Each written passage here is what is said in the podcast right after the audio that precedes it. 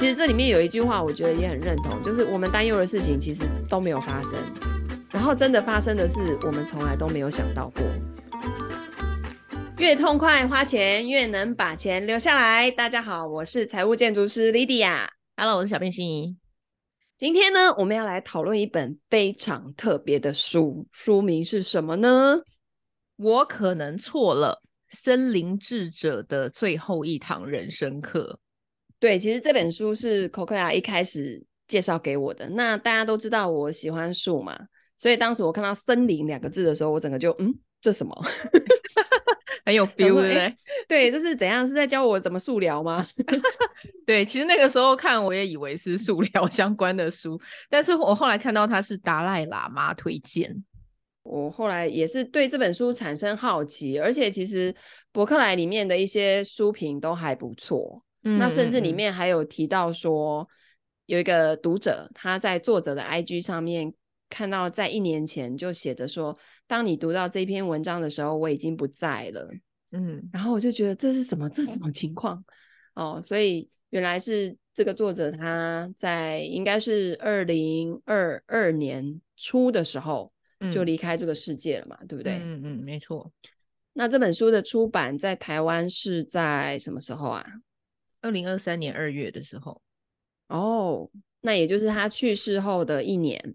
嗯嗯。那我们先来给大家介绍一下作者好了，作者他是瑞典人，哈，很特别。嗯、那他的名字叫比约恩·纳提科·林德布劳，好，总之呢就是比约恩，好不好？是这是翻译。可是他很特别哦，他是一九六一年生的，也就是民国五十年次。那我相信可能跟很多听众朋友的爸爸们年纪差不多，哈，嗯。他过去呢是瑞典的经济学家，也是讲师，然后是企业界的主管哈。那他很特别的是，在一九九二年到二零零八年之间出家，成为僧人。在二十六岁的时候，老实说，他一开始有在金融业很好的工作。那后来他就去泰国的丛林里面哦，过起了这个森林僧人的生活哦。最特别的是。他二零零八年以后又还俗哎、欸，对啊，好神奇哦！为什么会还俗？对，就一般我们对于和尚啊或是僧人的认知，不就是你这辈子都要做的事情吗？嗯嗯嗯。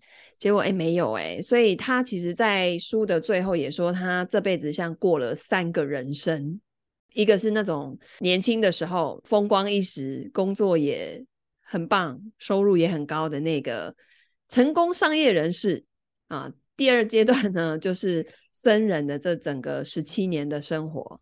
嗯、那在到后面他还俗了之后，他并没有回到一开始的那个成功商业人士的那个样态，而是又开启了另外一个人生。嗯嗯，所以很特别哈。那在过程当中，他也因为生病，哈，呃，其实他还俗一个很重要，其中一个原因也是因为生病。再就是他觉得，呃，整个的环境。已经不适用于他，他他想要再更自由一点。就我觉得书里面听众朋友们可以去体会到他很多内在的一些想法跟念头，其实就是他受到内在指引，再重新返乡了。虽然他有健康的原因，但是其实他会觉得说，寺院的这些修行现在已经对他自自己的修行就是并没有太大协助，所以他希望在更自由的应对。呃，其他生活中的方式，嗯、然后去呃应对他这个已经修成而来的哲学，对不对？对对，我我非常推荐大家去看一看这本书。这本书呢，它可以是床头或者是家里随便一个地方放着，然后你坐在沙发旁旁边，你就可以拿起来看，或是睡前你就翻一翻，然后里面它一些他想要表达的一些金句啦，或是一些。重点，它都有用粗的黑体字，所以有的时候我们看完一整本之后，嗯、然后你在后续再随意翻，你可能随便打开一页，然后因为它每一章都一点点而已，那可能就是一个小故事或是一个他的分享，那很短，然后我觉得没有连贯性也没关系，你就随便翻开，你就可以得到很多很特别的启发。嗯嗯，那我一开始会觉得这本书很好看，是因为本人。打坐的时候，或是冥想的时候，特别容易睡着。那我其实我对这件事情很困扰。嗯嗯嗯，结果我后来看完这本书之后，发现，哎、欸，不是只有我有这个问题，作者本身也是一样，就是就算他是一个修行十七年的僧人，还是会有一样的困扰，就对了。对对、嗯，而且他一开始就在冥想的过程中去写出他脑子里面飞过的那些念头。我一开始这么有共鸣，就是天哪，这就跟我在冥想的时候是一样的嘛！吼，我来分享给大家听，这是他脑子里面的念头，他把它文字化。他说：“好啦，我们开始吧，四十五分钟不间断的专注当下，呼吸是前进的方向。我打算在这里。”将绝望抛诸脑后，然后蜕变成全新的人。或许我甚至可以挽回海莉的心。你看到这边就歪掉了，有没有？对。然后吸气、吐气啊，不知道今天的午餐吃什么。昨天那样的午餐，我甚至不会拿来喂我自己家的狗，因为寺院的寺院的饮食可能比较清淡啦，对不对？对，你看他念到这里，此刻已飞走，有没有？有有。立刻思绪又飞到此刻。寺院周围的树上挂满快要成熟的异国水果。好啦，专心点，还记得要把自己拉回来哦。嗯，然后又这边吸气、吐气。可是说真的，这里的咖啡真的是烂翻了。根据我所见，是我们这些西方背包客在经济上支援这个地方的啊。这里的香油钱还不是我们填满的，实在是难以接受这里的雀巢即溶咖啡啊！如果他们下本投资一台正宗的意大利咖啡机，其实很快就可以回本啦。你看，他已经整个没有在 数呼吸了，已经跑走了，已经飞走了。对对对。然后呢，他说啊，怎么回事？我应该在冥想啊，要进入更高的境界才对啊。结果我的注意力反倒被这些奇怪又激昂的念头给挟持了。我的工作什么时候变成要帮这一间寺院的菜单改头换面了？幸好其他人没有听见这些话，我可是要很严肃的振作啊，将注意力拉回到呼吸上，感觉我的身体，放手。佛陀相当善于放手，现在我们就这么做：吸气、吐气。哎呦，这怎么这么无聊啊？不是应该发生些什么事吗？总不会这就是重头戏了吧？我到底还要多久才可以达到宇宙性高潮？你看他用字多好笑，真的，内心激烈的情绪几时才能喷发啊？我已经准备好了。就是我在看完这一段就觉得，对对对对对，这个就是我在冥想的时候也有的现象啊。所以他就让我感觉说，人家是正经八百的出家人，也会遇到这种问题。好，不是那种啊，我已开悟啊，我是神圣不可侵犯啦。他也就是个平凡人。然后你就会觉得，这整本书里面他讲的很多的故事，其实都很接地气，而且他常常来一个神转折，是会让你喷饭。或是直接爆笑出来的那一种，就是不是像很多，比方说觉醒或者是心灵类型的书，会很正经八百的叙述他们修行的过程，这样很容易很难进入，对不对？那他的这个过程就很贴近我们平常人的修行过程，就很很容易可以看下去这样子。对，而且这本书没有很厚，所以如果认认真真看，其实三个小时以内一定可以看完。而且这三个小时是包含你在大笑。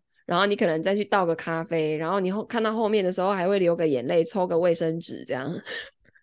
哎，我看其他那个国外的书评都写在大哭，为什么只有你在大笑？真的前面真的很好笑，可是到后面那一趴，我我今天不会剧透后面那一趴，但是他讲的就是爸爸选择安乐死的那整个跟爸爸道别的那个过程啊，然后里面也存在着很多人生要怎么去看待死亡这件事情的智慧。那我觉得那一趴是很动人的。有些时候啊，可能我们有听众朋友现在正在呃人生当中一些烦恼啦，哦、或者是说跟某人正在不愉快啊，好、一些合作关系、亲密关系啊等等的。那你在看到这些人生，它最终的终点就是走向死亡，然后我们要去面对这件事情的时候，很多东西再回来看的时候。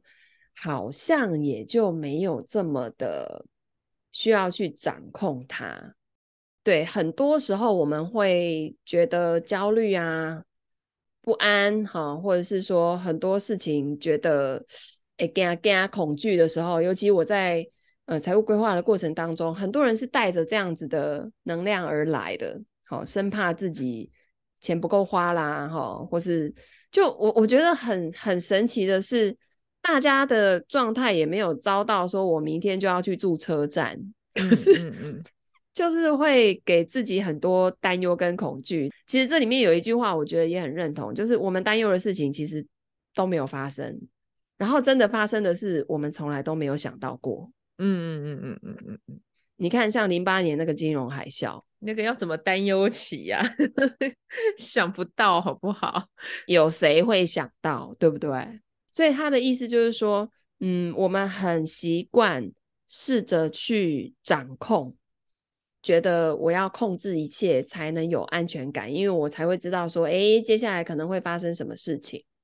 他当时就是在泰国的。那个森林寺院里面，因为刚好那个寺院又是一个创始的寺院，所以里面的一些营运的流程是很有系统、很有制度的，然后也设置的蛮完整的哈。然后他一个西方人去到那边，觉得说，哎，还不错。那只是说刚开始可能一些东西方文化的不同，譬如说像泰国的僧人，他们就是习惯以这种家庭的思维逻辑的方式，当一个寺院里面的这些。呃，职务的分配啦，或是每天的这些要完成的事项，在做分配的时候，亚洲这边的人呢，大部分是会把这个住持当作是爸爸，然后其他人就是兄弟姐妹。好，所以有的时候可能你多做一点啦，我少做一点啦，就是大家会这样呼呼 的鬼这样子。可是他们另外有一群都是西方人的僧人，就会觉得，嗯，他们的思维逻辑就是整天在想着怎么优化流程，然后任务分配如何公平。而且西方的僧人常常就会固定时间围坐，然后彼此倾听，就是讲出自己心里面的想法，因为他们可能都是一同来这边出家的嘛。西方人不是很习惯围一个圈，然后大家就互相分享彼此的想法，团体治疗，对对对，类似这样子。然后，然后那个亚洲的僧人就百思不得其解啊，你们这样是在干嘛？对，所以这也是里面很有趣的地方。所以这本书它就是很接地气，你真的就会很清楚的去了解到一个出家人他的生活跟他呃想法是什么样子的。那我刚刚要讲的是说，他刚开始在泰国那边整个管理算是有系统，后来他几年后换到英国那边去，可是他觉得哎，怎么？管理起来的整个的制度啦，或是方方面面没有泰国的这边来的完整，然后他就又一直很想要优化那个流程。对，然后有一次甚至在听完大家任务分配的时候，他整个充满愤怒，哎，他觉得你弄了欧北部，就是想要专案管理了，是吧？对对，他就说他那个经理人的那种灵魂又被上升了，有没有？然后。他那时候就很愤怒哦，因为他觉得怎么大家会是这种态度，然后他还手握拳头，就握得很紧。结果那时候庙里的那呃不是寺院里面的那个住持就提醒他一句话，说：“纳提克，混乱或许会让你不安，但是秩序会置你于死地。”哎，嗯，因为为什么？你要有秩序，你就会觉得这个应该那样，嗯、那个应该那样。政府应该要这样，我先生怎么可以忘记我的结婚纪念日？我的孩子应该要那样怎样怎样啊？我的同事、我的老板应该要懂啊？有没有？嗯嗯，有很多的应该，对不对？对，那当一切没有按照你的应该发生的时候，他说你不妨试试这个手部动作，就是你先用力握紧拳头，然后松开，成张开的手掌。他说：“希望你可以记住这个动作，当成提醒。好，那意思就是在生活中能够少一点握拳，多一点松手；少一点控制，多一点信任；少一点我必须要预先知道一切，多一些顺其自然。嗯，结果你知道吗？我在看到他这句话的时候，我就想说。”天呐！可是我的财务规划不就是要预先知道我的钱够不够花吗？难道我都不要财务规划了吗？为了给他顺其自然，反正到六十五岁那一刻呢，发现自己劳保也破产了，没得领，然后自己的钱也花了差不多了，没关系，我来去住车站，不 要这样吗？嗯嗯。然后你接下来怎么思考？后来我就想说，应该不是只有这样，然后我就继续往后看，结果他到后面。就提到说，伊斯兰教啊有一条圣训是这样说的哈，他说：“信赖真主，同时也不要忘了拴好你的骆驼。”嗯，那其实因为我我没有读过伊斯兰的那个教义，所以我我一开始看不懂。那他的意思就是说，这种智慧你要把它谨记在心，因为我们人很容易陷入非黑即白的二元对立的思维。嗯。他刚刚说的不要太多掌控，多一些信任。可是很多人就会觉得，那我就在生活中的方方面面要始终活在信任，百分百，无论任何情况也只能依赖信任。他说：“No No No No No，不是这样。”嗯，比方说你要报税的时候，你依赖信任根本就不是一个好主意啊。这个时候控制才是最重要的嘛。那当你要答应小孩要准时出席他学校一个活动的话，那你可能需要的是什么？规划你的时间呐、但是他要强调的意思就是说，你该计划、该规划的都还是要先做好。但是因为你计划完后面会去行动，那你在行动的过程当中带着信任是很可贵的。也就是说，你不要去期待，不要掌控，说这个应该就。哇，六十五岁那一刹那，我的升息资产就是要五千九百八十九万七千两百二十一元呢、啊。就是你不要觉得你做好准备之后，他应该就要达到一百分，可能就算是他五十分、八十分都没有关系，就是要带着信任去走这个过程，对不对？对，那因为带着掌控，就会有很多的你应该、你应该、你应该。他而且他这里面还更有智慧的，就是他提到还有另外一个面向。很多人说的“你应该，你应该，你应该”的背后，其实是觉得自己应该要更好，自己应该要更勤奋，自己应该要更优秀。我应该，对不对？对，就我应该这样啊，嗯、我应该那样啊，我应该要光荣返乡啊，光宗耀祖啊，对不对？呃、对，我要证明给我爸妈看啊，我应该要很厉害呀、啊，对不对？我应该要当一个出得了厅堂、上得了厨房。哔哔哔哔床那种女人呐、啊，有没有？干嘛还自己消音？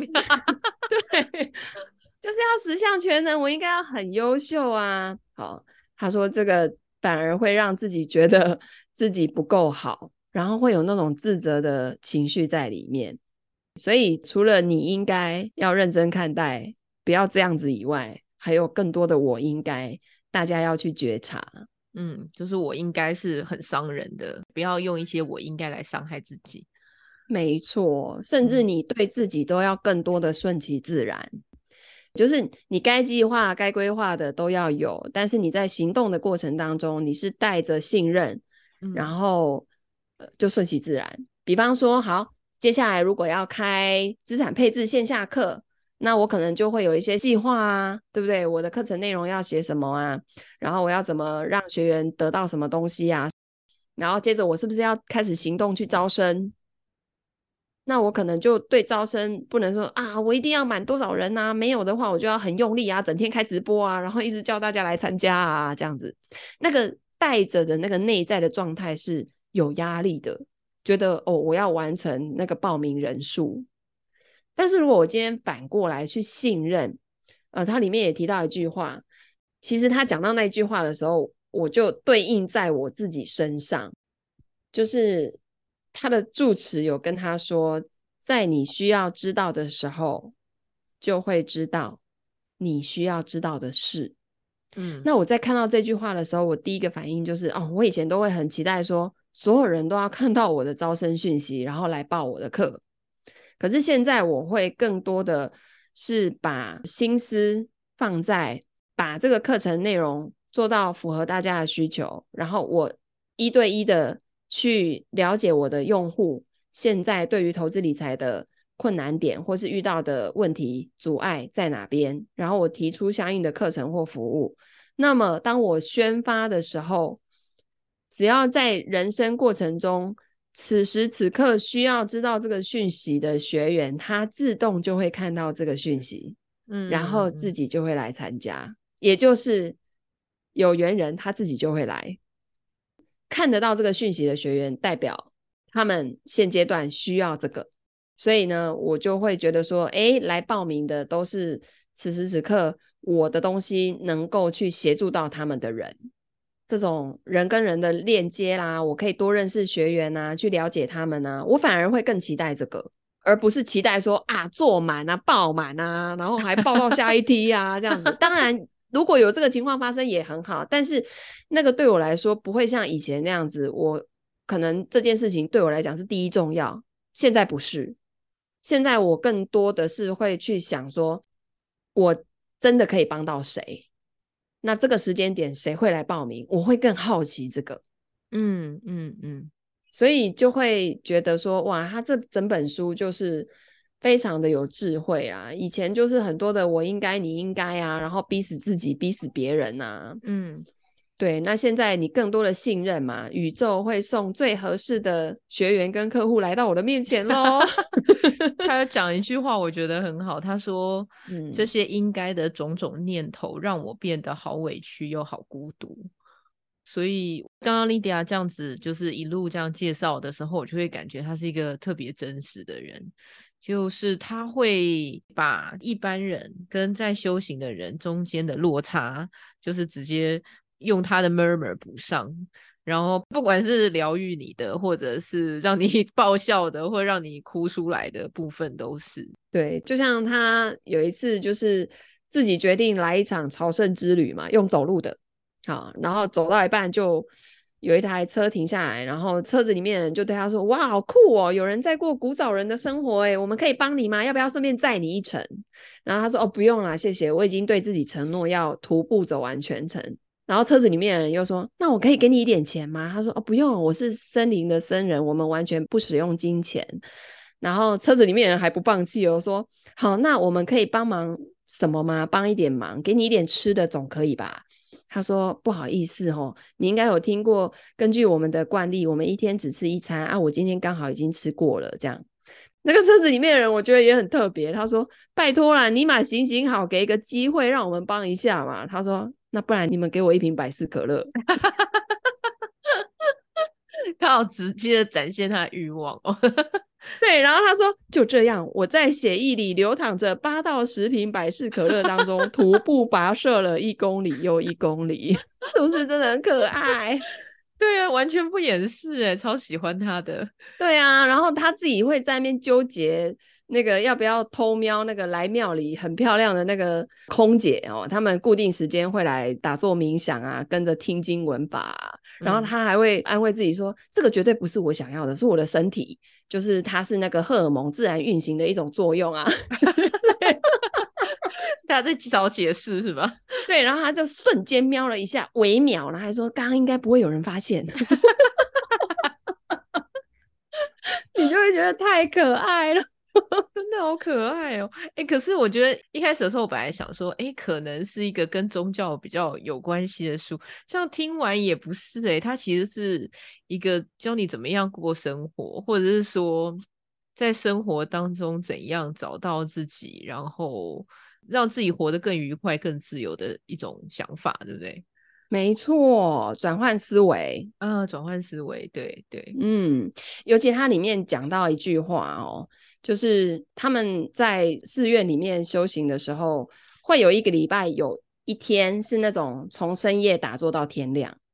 通常就是前面会有那个住持啊，嗯、出来宣扬佛法嘛。然后他说那一次就是住持就说：“我今天要教你们一句有魔法的真言。嗯”然后他们底下的人全部都很好奇，想说魔法，我们这个教派就主张没有这些东西啊，怎么会有什么魔法这样？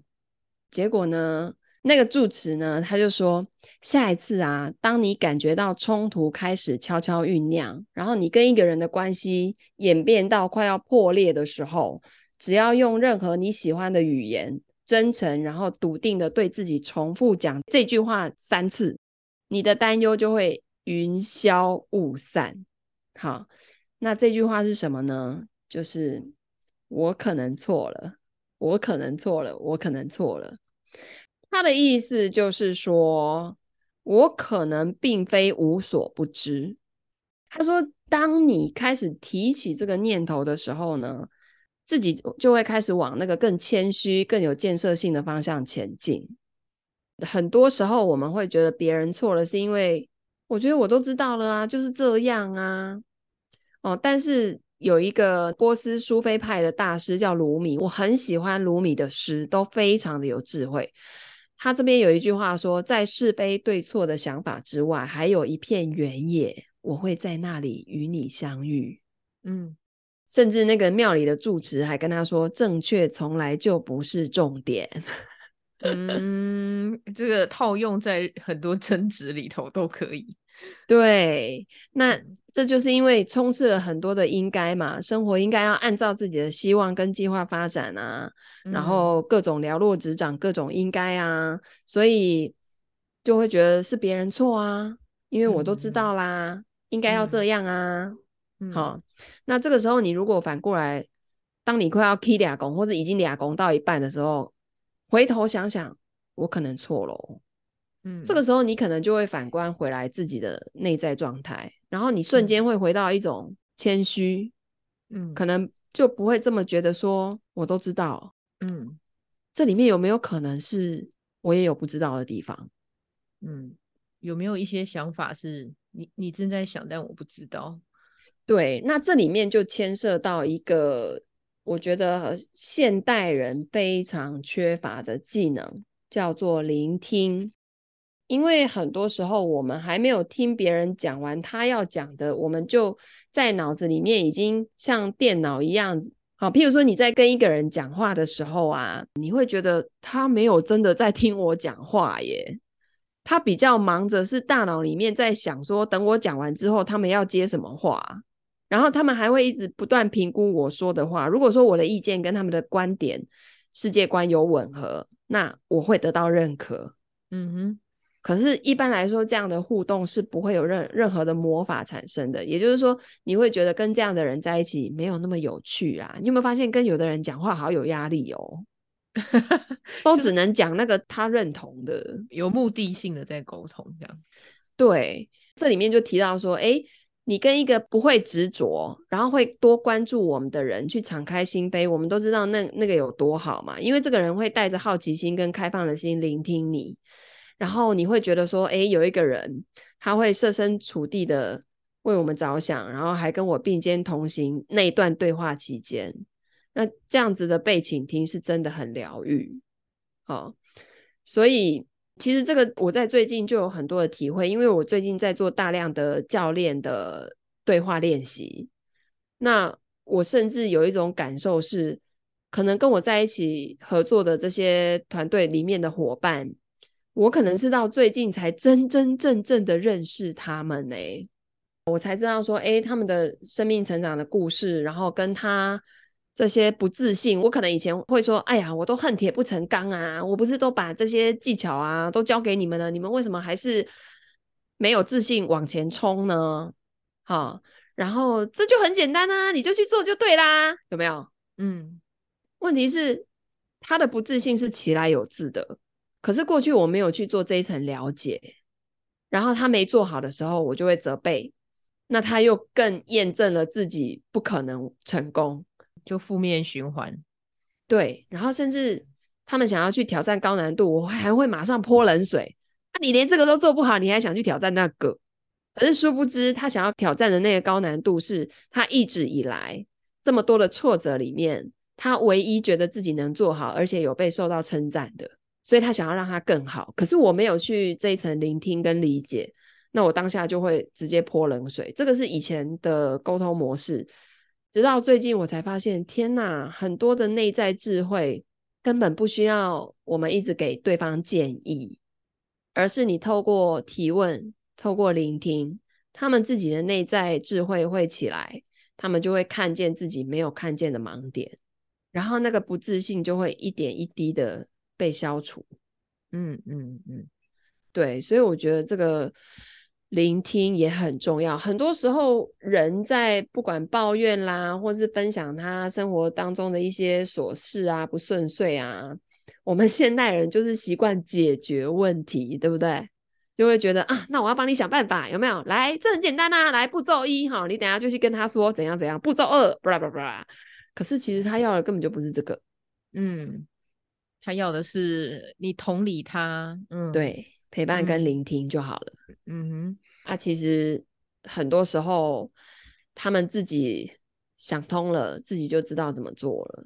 就是答案都在你我心中。其实透过聆听，在这个教练跟提问跟引导的时候，就可以找出真正的答案。没错。然后我曾经还听过一句话更有智慧，他说：“其实最大的问题就是你认为什么事都有问题。”嗯，哪有那么多问题需要你去解决呀？问题不都是自己想出来、脑补出来的鬼吗？不要那么多焦虑，对不对？对啊，所以其实这里面也是一样，就是少掌控，多信任。嗯，嗯，所以我觉得这本书非常的推荐大家去看。那最后那一趴真的是太感人了，我就是哦，也是哭到一个不行哎。哎，我听你这样讲，就觉得哇，这本书真的是 令人又哭又笑的书。对，真的太有趣了。然后也不要剧透太多哈，大家可以自己去。看一看，然后这本书我真的觉得它就是一个床头书，然后你在睡前就可以翻一些它里面一些很有智慧的词句啊。其实这本书如果十年前我看，我可能没有那么大的感受。那因为自己创业，然后人又步入中年，有没有？有各种体悟了，是吧？对，生活经历越来越丰富，然后也开始去看见，哇，家里有长辈真的是会离开这个世界的。嗯、呃，我以前无法体会家里有人过世是什么感觉，可是这几年陆陆续续有长辈过世嘛，那你就越看越多，越觉得说，哎呀，自己也是会有这一这一刻的发生嘛。嗯嗯，对，所以这样的书就可以让你更去提起共鸣，然后更可以活在当下，就也不会有那么多对于未来的担忧跟恐惧，跟过去的一些后悔。我觉得有一件事蛮好的，就是因为可能我们随着年纪渐长，然后到了中年之后，就会有遇到一些事情，可是那些事情可能在心里都还没有一个结论，或是没有一个体悟，让我们觉得说。原来那个就是什么啊？这种感觉，可是感觉在看这本书的时候，因为他举了他自己生活当中很多的事情，甚至他心中的杂念，那他怎么样把这些东西转换成一个想法、一个念头，然后一个真理、一个箴言？我觉得这件事情就很适合我们在焦虑或是在事情想不通的时候，赶快把它拿出来，然后看一下他怎么样在焦虑当中，或者怎样在痛苦当中。去度过这些事情，没错，尤其他自己到最后也得了渐冻症嘛。对对，没错。所以我觉得老天爷给他的这个考题哦，也都蛮高难度的吼。嗯嗯嗯，对，所以他在看待自己的这些疾病啊、身体啊，里面也有很多很有智慧的看法跟想法，然后我觉得很值得大家一翻再翻。嗯嗯嗯嗯，人生就充满不确定啦，然后怎么样那个安然的信任你的生活、你的人生，然后坦然面对未来这件事情，对我们来说，未来都是很重要的一个课题。没错，就像啊，我们不是说要减少掌控，然后多一些信任嘛？呃，我发现我们家后来的投资配置也是往信任那个方向走。以前就是掌控，想要个股自己决定进出的价位。跟时间点，那后来变成买整颗地球。买整颗地球的意思就是利用全球股票型的指数基金，或者是全球债券型的指数基金来做最主要的配置。比方说一百块里面，我可能会切八十块去到这种全球的部位，然后八十块里面呢，又股票跟债券各分一半。那剩下的另外那二十块，我可能就拿去求标。哦，可能做一些个股啦，或者是这种因子投资啊，比较主题式的投资。哦，那以前呢，可能百分之百的比重都是在求标，那我就需要很多的掌控。那个当股价一跌，或是表现不如预期的时候，就会有很多的焦虑。嗯，对。那所以我后来发现，诶，其实呃，人生呢，什么叫做生活越过越简单呢？啊？它其实在讲的就是信任这两个字。那当然不是说哦，你买完这些投资标的就信任它，好棒好 key 都不管的，而是你要做年度检视，哦，每年每年去看说，诶，我这样的配置到底有没有符合我的需求，是不是跟我们在想的那个方向有雷同，好，而不是说，诶，买完之后就都不去理它，哦，那你当然也要去看说，哎，你的整包的资产每一年的变化到底长什么样子啊？譬如说，呃，今年财富水库的水位增加很多哦，你的资产变多了，那你是做对了什么？你也要去了解。那变少了，哎，那是做错了什么？未来我们怎么去调整啊？哦，你这一些掌控的部分还是要有，就像作者说的，呃，如果零跟一百中间还有一到九十九。哦，你可能某些时候多一些掌控，大部分的时候多一些信任，去找到那个平衡点。我觉得这个是大家现在在看待投资这件事情，可以把它放进来的一个内在的心态吧。嗯嗯嗯，好的。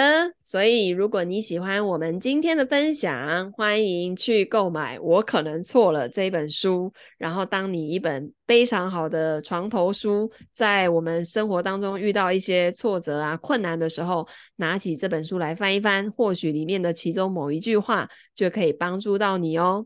那当然，如果你喜欢我们分享的内容，还有一个很好的支持方式，就是抖内。嗯，抖内就是最好的赞美，欢迎大家点击下方的链接来抖内精灵老师。